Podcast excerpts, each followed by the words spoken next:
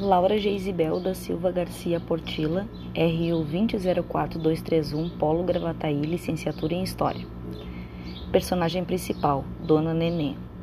As mulheres foram grandes responsáveis pelas práticas de saúde, cuidados com o corpo e primeiros socorros, mantendo viva a medicina popular das antigas gerações.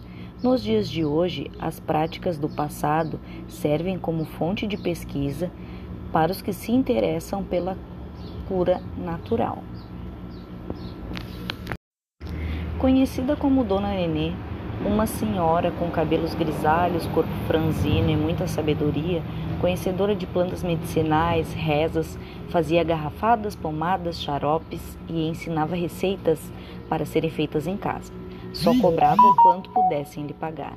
Ficou tão conhecida em Gravataí que vinham pessoas de outras cidades pedir-lhe ajuda, e ela não fazia distinção de pessoas, atendia a todos, sempre carinhosa, com uma empatia com as dores alheias, e as pessoas a procuravam, não sabiam nem o seu nome de batismo, muito menos sua idade. Só sabiam que ela era conhecida como Dona Nenê, que já era bem idosa e sempre estava disposta a ajudar. Quem quer que fosse, é bem difícil encontrar na região mulheres que se digam curandeiras. Elas já quase não existem, especialmente porque não se conhecem mais por esse nome.